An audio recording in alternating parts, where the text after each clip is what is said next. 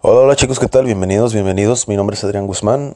Eh, esta es la razón principal por la cual dije que no iba a ser un podcast diario, sino casi diario, porque sabía que esto iba a suceder tarde o temprano. Digo, no voy a poner la excusa de que mi horario es, es irregular, ¿no? Realmente la razón por la cual no grabo todo el tiempo, eh, a mí me encanta hacer esto, me encanta hablar, me encanta compartir estas experiencias, sin embargo hay, hay proyectos que, que a los cuales decido dedicarle más tiempo, ¿no? Entonces puede parecer que no, pero a veces no, no, no me da la energía, no tanto el tiempo, sino no me da la energía para poder compartirles, ¿no? Como, como quisiera eh, este mensaje.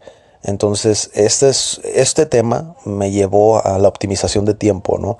Quería platicarles un poquito desde mi experiencia, cómo, cómo fue que me cambió un poco el panorama, el, saber optimizar mejor mi tiempo, ¿no? Y a lo que me refiero con optimizar mi tiempo es básicamente saber separar las, las acciones de alto propósito y las acciones de bajo propósito, que creo que es un tema fascinante. Y también me gustaría platicarles un poco sobre un libro que mencioné en el, en el capítulo anterior y que lo volví a escuchar, más bien lo volví a leer en el libro de, de Tim Ferriss, ¿no? Entonces sí quisiera compartirles esto y pues comenzamos. Intentaré ser lo más claro posible con este tema. Sé que muchos temas pueden ser bastante abstractos, ¿no? Este creo que no es tan abstracto, pero sí es bastante mmm, desafiante poder transmitirlo eh, tal cual yo lo viví, ¿no? Sin embargo, espero que puedas rescatar los puntos importantes y puedas aplicarlos pues a tu, a tu situación, ¿no?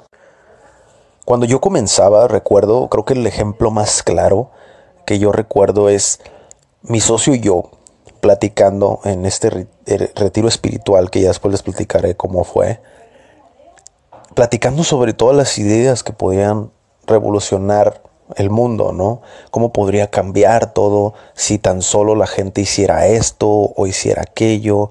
Lo cual estaba bastante padre porque nos conocíamos el uno al otro, ¿no? Compartíamos ciertas visiones y la verdad estaba bastante interesante cómo, cómo le dedicábamos ese mismo tiempo a todo lo que hacíamos, ¿no? Y creo que era ahí donde no supimos eh, separar unas cosas de otras, ¿no? No supimos identificar cuáles eran las acciones de alto propósito y cuáles eran las de bajo propósito.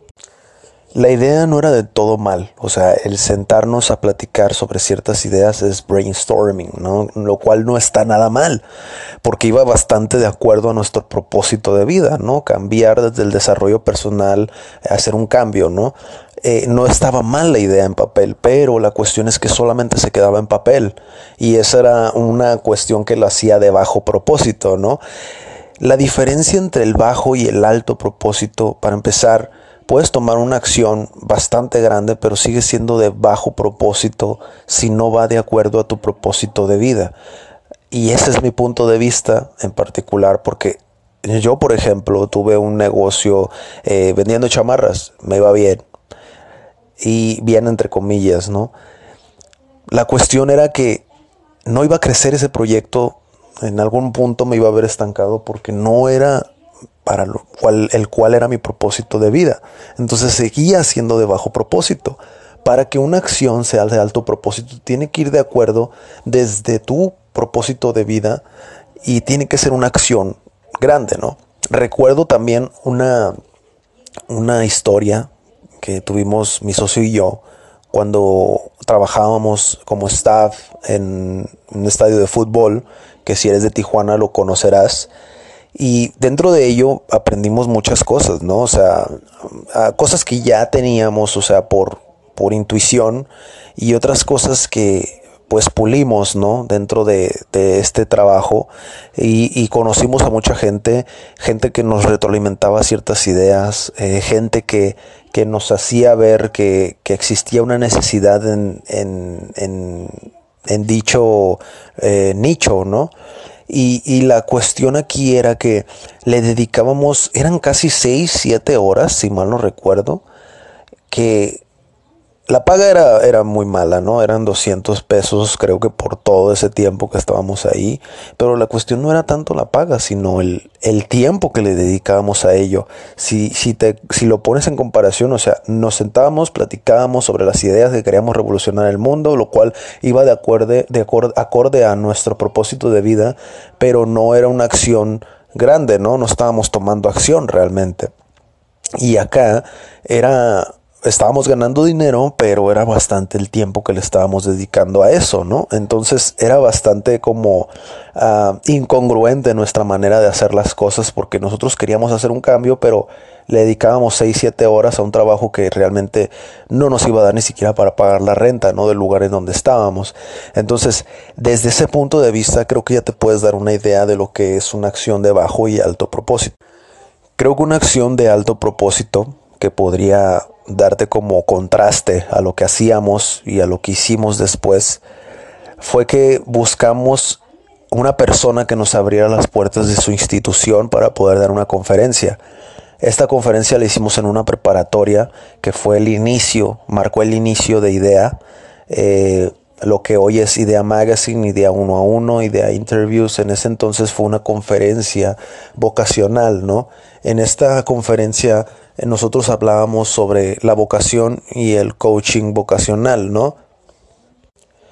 Pues nos pusimos pilas, nos pusimos pilas, buscamos a la persona, nos abrió las puertas, nos presentó al director, éramos estábamos bastante verdes, creo, en ese entonces, porque nos presentó incluso al director, el director nos dijo si funciona, lo dejamos, pudimos haberle dicho al director, pudimos haberle propuesto algo, ¿no? Al director, no lo hicimos, dimos la conferencia, creo que pudo haber sido mejor, soy sincero, creo que pudo haber sido mucho mejor. Y nos topamos con el hecho de que los chicos no saben lo que es vocación. Los chicos no saben lo que es coaching vocacional, lo cual es muy independiente, ¿no? Nosotros creo que en ese momento tomamos una acción de alto propósito que los resultados pudieron haber sido diferentes si hubiéramos tomado X o Y este, acción distinta o mejor o siendo mejor o haber pulido mejor nuestras habilidades, sí, pero tomamos una, una acción de alto propósito, ¿no? Y esa es la distonancia que quiero que tú veas el día de hoy. ¿Estás tomando acciones de bajo propósito o estás tomando acciones de alto propósito? ¿Cómo estás optimizando tu tiempo? Cuánto tiempo le dedicas a cada uno. Y si le estás dedicando a, a, acciones de bajo propósito, eso es muy importante. Si le estás dedicando más tiempo a las acciones de bajo propósito, ¿por qué es eso? Muchas veces nos autosaboteamos dedicándole tiempo a algo por miedo. Y eso te lo digo yo desde mi experiencia porque de cierta manera teníamos miedo a hacer ciertas cosas porque no queríamos vernos expuestos no queríamos ser expuestos al mundo aún, no nos sentíamos preparados.